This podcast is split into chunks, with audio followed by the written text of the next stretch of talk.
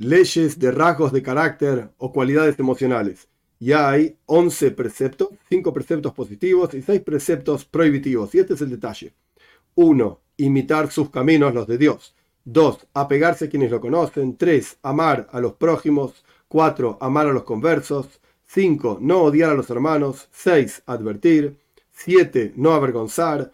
8. No hacer sufrir a los oprimidos. 9 no hacer chismerío, en Yiddish se dice yajnerai. 10. No vengarse. 11. No guardar rencor. Y la explicación de estos preceptos en los siguientes capítulos. Capítulo 1, Ley 1. Hay muchos rasgos de carácter para, en cada persona y esta persona es diferente de la otra persona en forma muy extrema.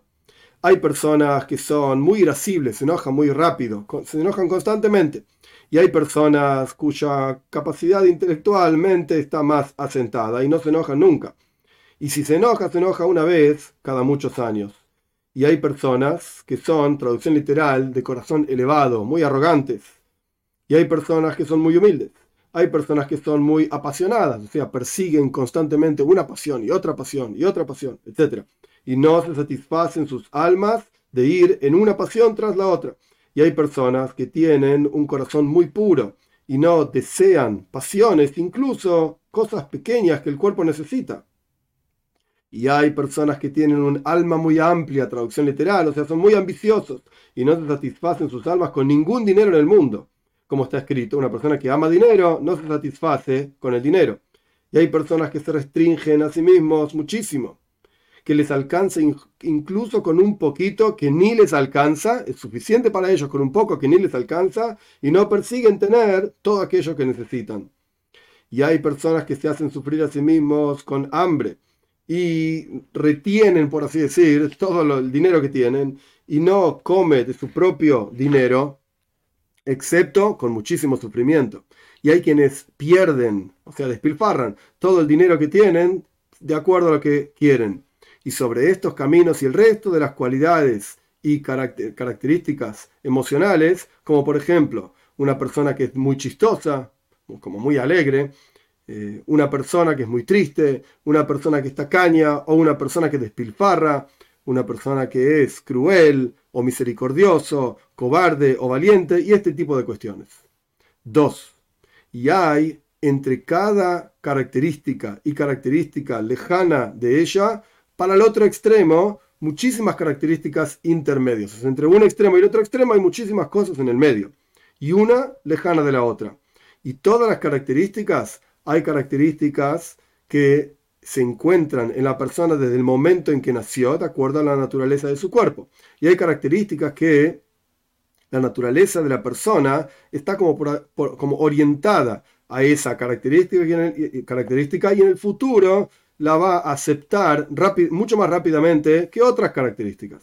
Y hay otras características que no se encuentran en la persona desde el momento en que nació, sino que las aprendió de otras personas o se inclinó tras de ellas por sí mismo, de acuerdo al pensamiento que surgió en su corazón, o que escuchó que esta característica es buena para él y corresponde ir y actuar, digamos, en esa y acostumbrarse en esa característica hasta que se fije en su corazón. 3. Los dos extremos más lejanos uno del otro en cada característica no son un buen camino. Y no es adecuado que la persona vaya en, esas, en esos extremos, por así decir, y tampoco que se enseñe a sí mismo, aprenda y se acostumbre a ir en esos extremos.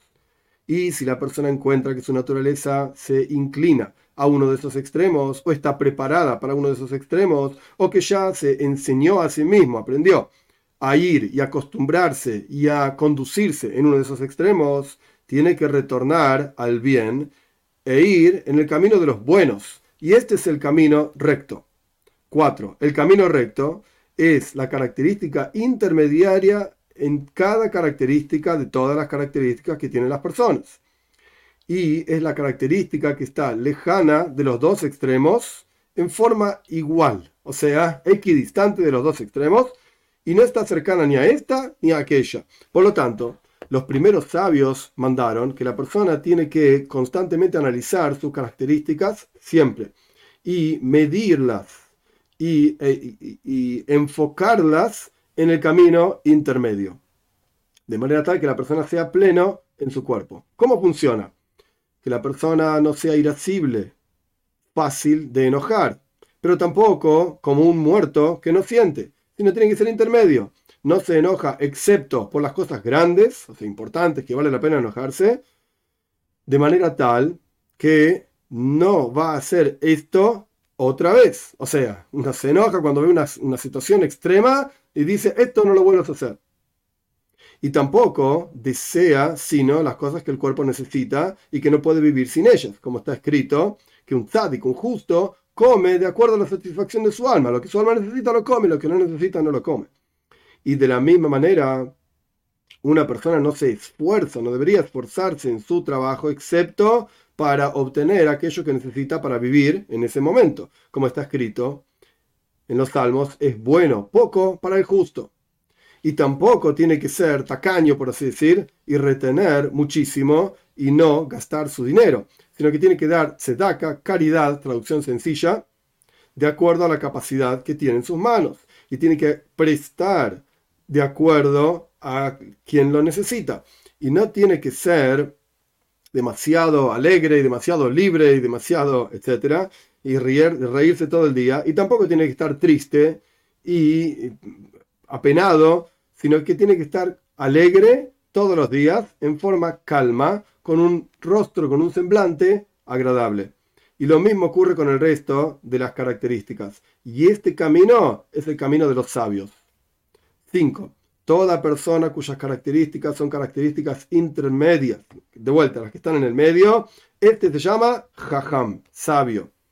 Y aquella persona que es muy estricto consigo mismo y se aleja de esta característica intermedia un poco para un lado o un poco para el otro lado se llama Hasid piadoso. ¿Cómo funciona? Una persona que se aleja de la arrogancia hasta el extremo último y es una persona extremadamente humilde se llama piadoso.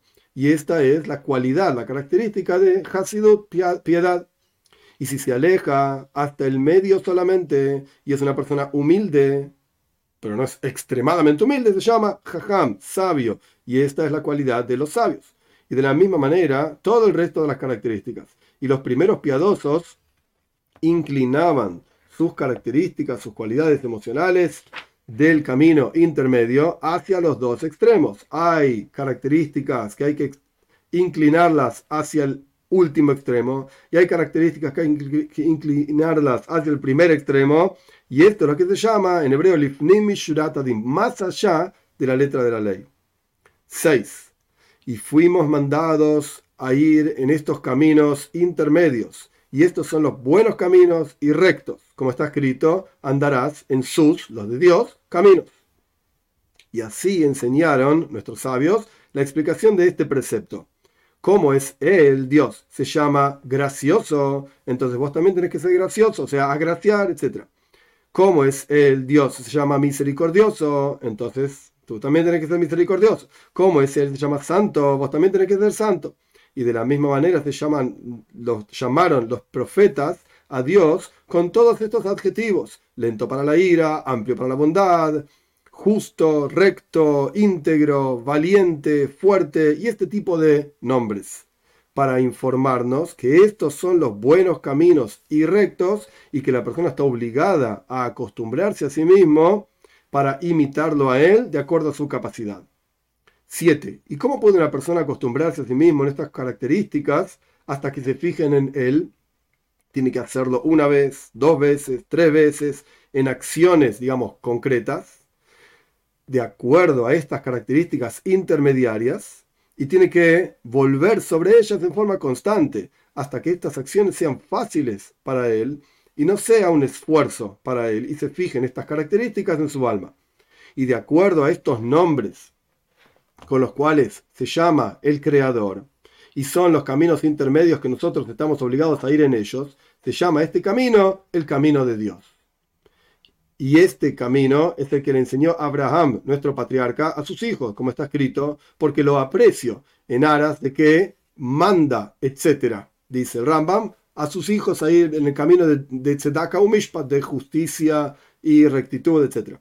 Y aquella persona que anda en este camino trae bondad y bendición para sí mismo, como está escrito en aras de que traiga Dios sobre Abraham todo aquello que habló sobre él, o sea, riqueza y bondad y grandeza de su nombre y fama, etc.